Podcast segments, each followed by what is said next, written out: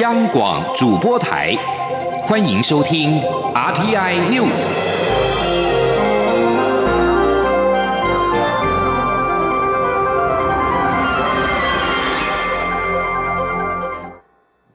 各位好，我是主播王玉伟，欢迎收听这节央广主播台提供给您的 RTI News。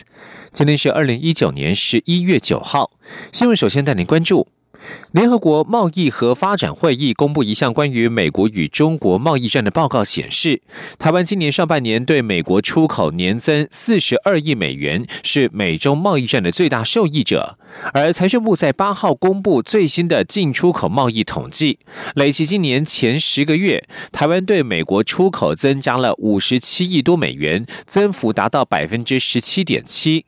预估今年对美国出口将创下新高。不过，以整体市场来看，台湾全年的出口恐怕仍然是负成长。前天记者陈林信宏的采访报道。受惠于旺季出货效益、厂商回流、提升在台湾的产能以及五 G 通讯等新兴应用，十月出口回升至两百八十九点九亿美元，为历年单月第五高。但受到去年基期偏高影响，年减幅达百分之一点五，呈现负成长。不过，由于财政部原先预估减幅恐高达百分之三点五，因此表现已超乎财政部预期。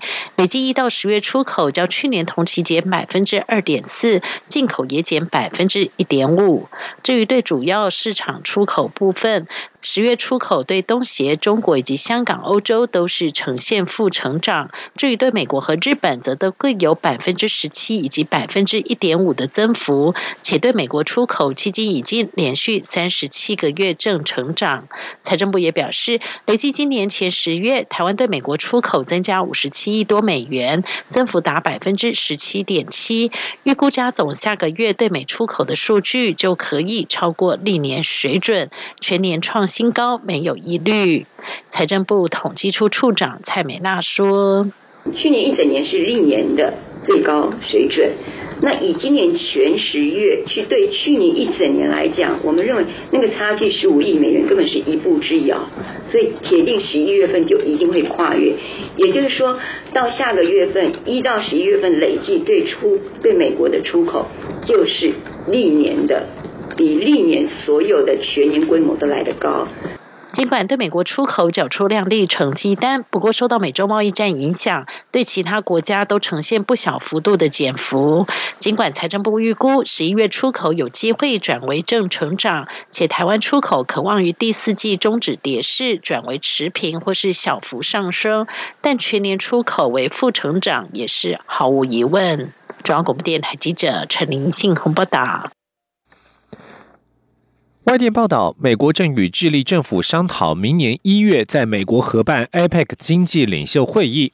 外交部长吴钊燮在八号受访时表示，我方尚未获得与此有关的资讯，但是会与美国智利政府保持密切联系，同时也会全力参与下一个阶段的 APEC 会议。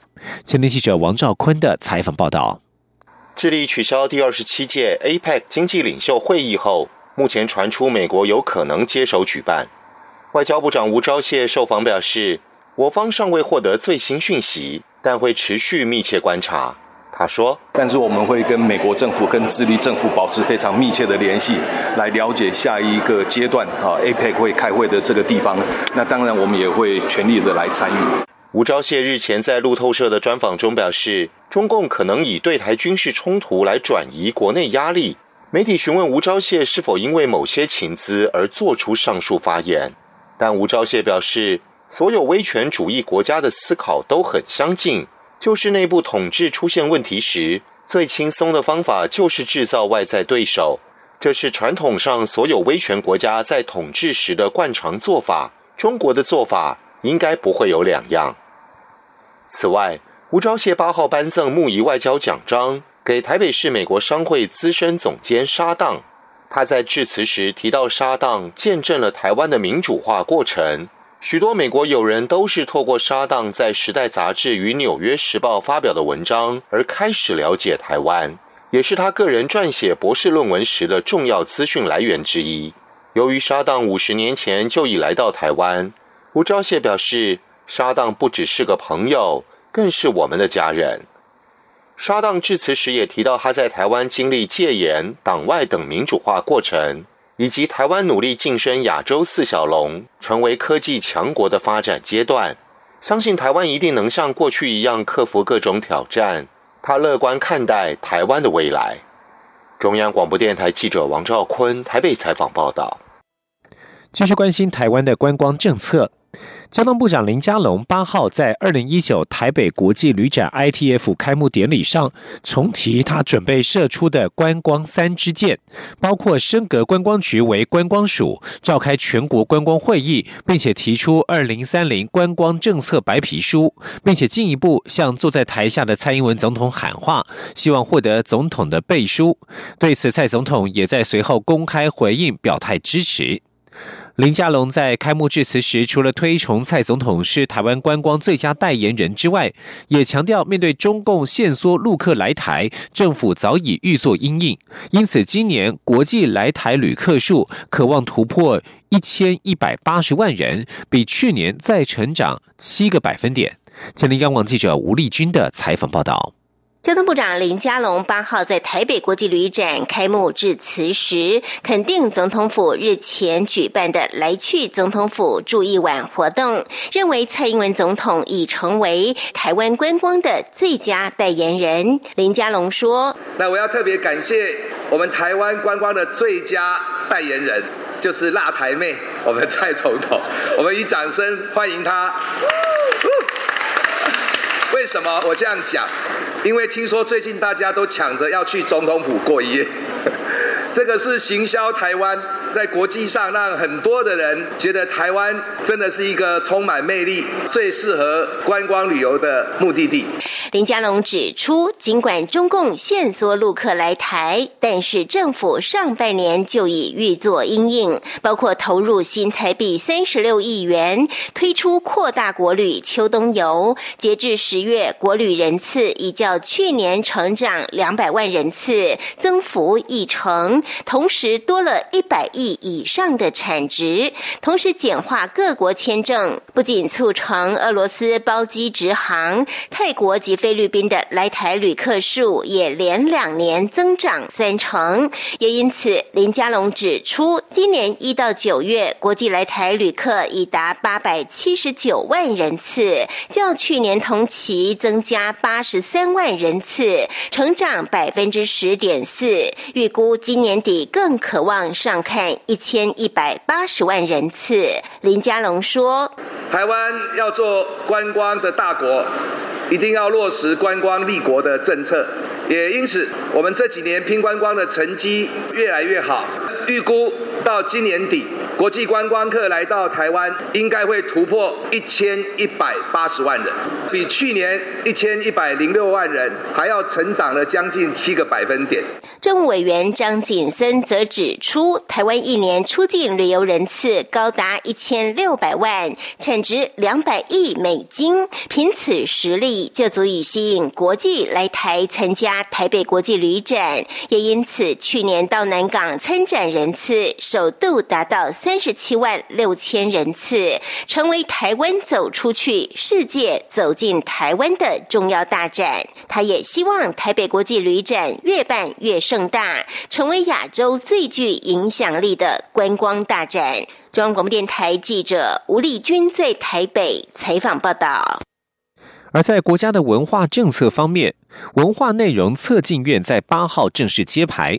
文化部长郑丽君同步宣布，明年起，文化部将与文策院携手启动两个百亿计划，推动台湾影音与文化内容产业发展，希望启动台湾文化新经济的发展。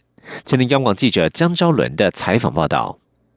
对于文策院揭牌，文化部长郑丽君相当开心。他在揭牌仪式上致辞时指出，这是文创法立法十年来大家期待多年的一刻，很高兴终于达成对外界的承诺，打造一个属于大家的共同平台。郑丽君指出，根据最新二零一八年文创产业统计，台湾文化产业的从业人数已经达到超过台湾人口百分之一的二十六万人，产值也从二零一六年的新台币八千两百亿成长达到近八千八百亿，创下历史新高。但他相信，这只是新一波文化台流正在崛起的起点。郑丽君感谢总统蔡英文与行政院长杜贞昌的支持，让文化预算年年成长。文策院未来也会持续陪伴创作者，开发更多连接在地文化的原生故事，加速科技应用，建立文化金融体系，并协助业者拓展国际市场，打造台湾的文化国家品牌。郑丽君也宣布，文策院成立后，文化部和文策院将携手启动两个新的五年计划和两个百亿计划。一是影视局会从明年开始新的五年中程计划，预计投入一百亿预算，推动台湾影视音产业发展。文策院目前也已经编列国发接近一百亿的投资额度，要进场点果，带动民间投资，让投资台湾文化成为最前瞻、最具未来性的一门好生意。其次，行政院已经核定，从明年开始，在既有华山文创园区旁推动为期五年的华山二点零古画内容产业聚落发展计划，未来将交由文策院营运。郑丽君说：“要结合科技软实力跟文化内容。”打造一个大家可以共同创新合作的平台，我们希望能够更支持文化新经济的发展。郑丽君期许台湾在世界上不只是一个重要的民主国家、科技王国，更是一个文化大国。中国电台记者张超伦台北采访报道。文策院正式揭牌，文策院董事长丁小金八号向媒体透露，文策院将出面整合，协助民间业者一起催生音乐剧定目剧的诞生，让具有票房长尾效应的音乐剧作品能够更具市场效应。继续关心国际消息，香港科技大学学生周子乐在八号伤重不治去世之后，香港民众在多个地区集会追悼。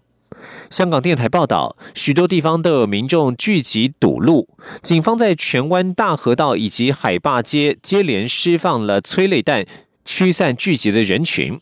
另外，有民众在将军澳设置路障之后，纵火焚烧尚德广场的一个电箱，冒出大量浓烟，一度传出多起巨响，之后就有多支路灯熄灭。而在铜锣湾，防暴警察驱散轩尼诗大道的人群。二十二岁的周子乐参加反送中运动，四号凌晨在将军澳尚德村停车场三楼坠下二楼受伤之后，八号早上伤重不治。香港许多地区因此出现民众集会，以追悼周子乐。他坠楼的原因以及警方是否延迟送医，至今仍未厘清，也持续受到外界的质疑。继续关注的是国际情势，越南外交部副部长。李准中在日前表示，将就与中国有关的南海领土争议探寻包括采取法律行动在内的多种选项之后，中国外交部发言人耿爽八号呼吁越南避免采取可能使得有关问题复杂化的行动，干扰南海和平稳定和双边关系的大局。中国在两千零九年提出九段线主张，引起越南等国抗议。除了中国之外，越南、菲律宾、台湾、马来西亚和汶莱都声称拥有南海的部分水域或岛礁主权，而越南最近因为九段线的问题升高与中国的紧张。越南汽车代理商将一部福斯汽车从中国带到胡志明市参加汽车展览会，因为导航软体有南海九段线地图，日前汽车遭到越南海关没收，业者。也被开罚。此外，梦工厂动画也因为片中出现中国南海九段线地图的画面，在十月间遭到越南政府下令禁演。越南青年报报道，越南还将检查所有从中国大陆进口的手机，查看手机内建的地图城市是否将南海岛屿纳入中国版图。越南政府办公室主任梅进勇五号表示，绝对不让九段线地图在越南领土上出现。这里是中央广播电台。无限的爱向全世界传开，永恒的关怀来自他。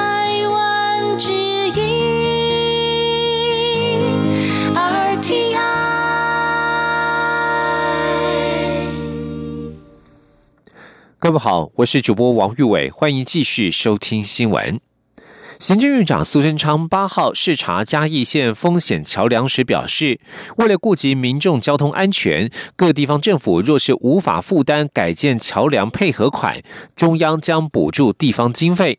另外，苏贞昌也宣布全额补助嘉义县九座桥梁的改建经费。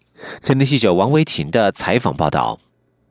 宜兰南方澳跨港大桥断裂坍塌后，政府着手盘点全国风险桥梁的现况。行政院长苏贞昌八号视察嘉义县东石乡风险桥梁卧龙桥，了解地方盘点风险桥梁的近况。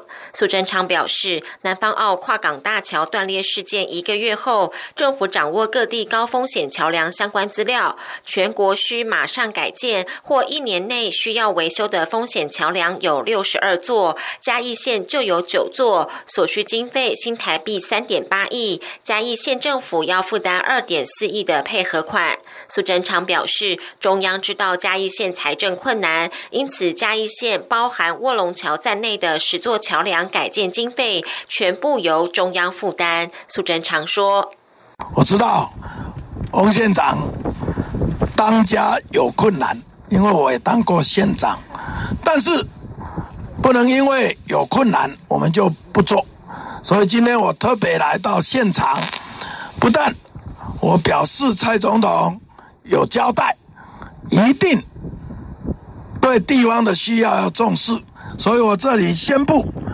嘉义县这十条桥，包括立刻要做的卧龙桥，接下来一年内要做的九条桥，全部经费由。中央全额负担。针对全国其他风险桥梁，苏奎也承诺，若地方财政困难，无法负担配合款，就由中央来补助地方办理改建。苏贞昌指出，中央政府在编列经费时，是考量地方的需求，地方建设不分蓝绿，人民的需要不分党派。今天到嘉义县，不是为了选举，而是要以最快的时间改建围桥。他说，无论首长或明代均有任期，但是桥梁却是乡亲天天必须使用，应该以人民的福祉为优先考量。中央广播电台记者王威婷采访报道。继续关注选战焦点，民进党与国民党不分区立委提名名单将在本月十三号出炉。民进党设定安全名单在十五席上下。在国民党方面，党主席吴敦义在不分区的排名成为关注焦点。国民党启动不分区立委提名作业，正式名单将在十三号提报中常会，十六号由中央委员行使同意权，最终名单和排序则在十八号之前由吴敦义核定。国民党内对于吴敦义内列入不分区意见分歧，传出部分中央委员正在私下串联，要对吴敦义投下不同意票，表达抗议。也有媒体报道，有国民党籍县市议长当面向吴敦义建议不要列入安全名单。在民进党方面，已经在十月二十三号组成不分区立委提名委员会，预计十三号召开中执会，通过呃不分区立委提名名单。民进党主席卓荣泰日前表示，他设定的不分区安全名单目标是十五十六席。至于立法院长苏家全明确表态，不愿意被纳入不分区立委名单。卓荣泰表示，这姿势体大，还要再经过提名委员会共同讨论。国民党总统参选人韩国瑜遭爆料购买南港豪宅一事持续延烧，民进党立委林俊宪指韩国瑜当年找政治人物施压台肥借款给他。对此，韩国瑜八号表示，林俊宪应该直接点名，不要一昧的抹黑。对于蔡英文总统呼吁他说清楚哪些各自遭到外泄，韩国瑜则是以遭小偷来比喻，强调自己遭小偷去报案，怎么会要他自己找出小偷是谁？前林央广记者刘品熙的采访报道。国民党总统参选人韩国瑜遭曝早年购买台北南港要价新台币七千两百万的豪宅，韩国瑜七号已经出面澄清，强调由于负担不起贷款，因此便认赔抛售。民进党立委林俊宪七号进一步爆料，指韩国瑜曾在二零一四年十一月向台飞借款两成房贷遭拒，之后便找政治人物施压，台飞最后同意借款一千四百万。林俊宪八号在爆料，指韩国瑜找两位明代施压，这两人也是韩国瑜的好朋友。对此，韩国瑜八号下午受访时表示，林俊宪第一天的态度磨刀霍霍，第二天就开始软了。他当年已经离开立法院十几年，又长期没有工作，哪有能力去关说？他呼吁林俊宪直接点名是哪个政治人物去施压，不要选举到了就一味抹黑，非常无聊。对于韩国瑜指这件事有国家机器介入，蔡英文总统八号表示，韩国瑜必须有证据，包括说明哪些各自外泄，什么机关有嫌疑，不能一句国家机器就把所有人打死。对此，韩国瑜说，只有台肥公司跟国税局有相关资料，蔡总统身为总统，可以马上立案调查。他并以遭小偷为例，强调自己家里遭小偷去警局报案，怎么会？反教他自己把小偷找出来，这逻辑完全不通。他说：“只有两个单位有这个资料，第一台肥公司，第二是国税局。身为总统，马上立案调查就好了嘛。有没有官员泄露资料？就好像我招了小偷，你现在跟我说我到警察局，你叫我把小偷找出来，我有什么办法？所有的机器、所有的资源全部在蔡英文总统手上跟民进党手上，你怎么会提出这么荒谬的问题呢？”韩国瑜八号下午在台北造势，接连出席长照医师、护理药师、医检工卫后援会成立大会，以及全国公教军警消力挺韩国瑜暨党籍立委团结大会。党主席吴敦义每场都出席，前主席吴伯雄也在军公教警消团结大会上站台。韩国瑜晚间则出席台商后援会造势，除了吴敦义，历任党主席包括马英九、吴伯雄、连战、朱立伦等都齐聚一堂。随着选战加温，党内大佬纷纷动起来，营造全党上下挺韩气势。央广记者刘品熙在台北的采访报道。而在第三势力方面，时代力量再传出退党的讯息。时代力量前发言人吴征、台北市议员林亮君八号晚间在脸书发文，表示将退出时代力量。时代力量历经八月份立委林长佐、洪慈庸退党，十月又爆出律师陈宇凡、前决策委员肖新成退党。而对于吴征与林亮君的声明，时代力量秘书长吴佩云表示，祝福他们两位有未来有好的发展。时代力量未来在公平正义、改变台湾的立场不会改变。时代力量立委黄国昌在八号晚间受访时表示，他对于这件事情感到蛮惊讶的。他觉得林亮君是很认真的人，会请时代力量党主席徐永明去了解。媒体追问是否觉得被突袭，黄国昌对此表示，他不会这样去形容，还是要去了解发生了什么事。吴征在脸书抛出他入党和退党的时间，他表示对实力有许多复杂的感情，但是在退党这一刻，他还是心怀感谢。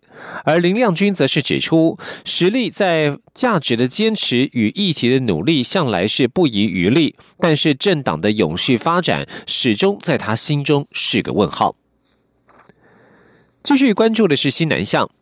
新北市教育局推动外婆桥计划，补助新二代学子和母亲一同返乡宿根。就读新店双城国小六年级的蔡欣妮，日前和妈妈一同到印尼外婆家十天，这是她第一次见到外婆，格外的兴奋。而她的母亲则是百感交集，因为当年父亲过世，她跟刚生下大女儿，加上经济困难，让她无法回去奔丧。这一次是魁违十二年再次返乡，她到父亲的坟前上香，向父亲表示她在台湾过得很好。请听，请他在天上能够放心。记者陈国伟的采访报道。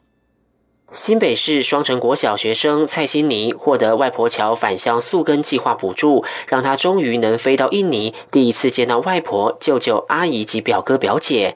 蔡欣妮说：“真的很开心，以前都只能看照片，到了外婆家以后，阿姨准备了各式各样的在地料理，她每一道都品尝，都觉得很好吃。而且外婆是印尼华侨，会讲华语，所以沟通无障碍。我觉得能够去印尼穿到巴蒂，就是蜡染。”然后还可以吃到很多印尼的美食，还能从妈妈家那边学到很多印尼话，我觉得这是一个很大的收获。还可以见到妈妈的家人，像阿姨、还有舅舅跟外婆，很开心。Juga saya ayah tiga tiga sayang adik kakak。蔡心宁看到外婆时，特别和妈妈一起献唱印尼童谣，让八十岁的外婆听了很窝心。妈妈李碧芳透露，祖孙两人首次见面毫无距离感，更看见孩子对阿妈贴心的一面，让阿妈夸赞他把孩子带得很好。李碧芳表示，她很重视孩子的教育，不想把孩子给别人带，所以专职家庭。主妇家里的经济重担就都在丈夫身上，也因此没有多余的钱可以让她回印尼娘家。嫁来台湾已经十九年，只有十二年前回去过一次。这次能借由外婆桥计划再度回去看妈妈，她真的很感激。李碧芳提到，她要出嫁离开家乡那天，爸爸第一次在她面前哭了，竟也没想到那是这辈子最后一次看到爸爸，因为爸爸在她嫁到台湾的隔年过世，而她却因为经济关。系加上刚做完第一胎的月子，无法回去奔丧。结果爸爸在合眼前说要看孩子，看完后说少一个，那是爸爸最后的遗言。李碧芳哽咽地说，她觉得自己很不孝，直到六年后才靠着亲朋好友集资，让她第一次回印尼为爸爸扫墓。所以我最后一次看到我爸爸是他送我来台湾，在那个门口，就是我们以前老家的门口，打他送我上计程车，我们要去机场嘛，他就他就掉着眼泪，我我真的第一次看到我爸爸掉眼泪，他说女儿在台湾要好好的。有啊，你有做到啊，你有做到。所以我很感恩啊，对，真的非常感恩可以做到这一部分，我可以给爸爸上香，可以告诉妈妈我在台湾过得很好。李碧芳说：“她常常梦到爸爸是笑着脸看着她。这次回去，妈妈还对她说：‘爸妈从来不觉得你不笑’，让她情绪很激动。”李碧芳现在每周都会和妈妈进行视讯通话，也希望下次不要再隔那么多年才回去看妈妈。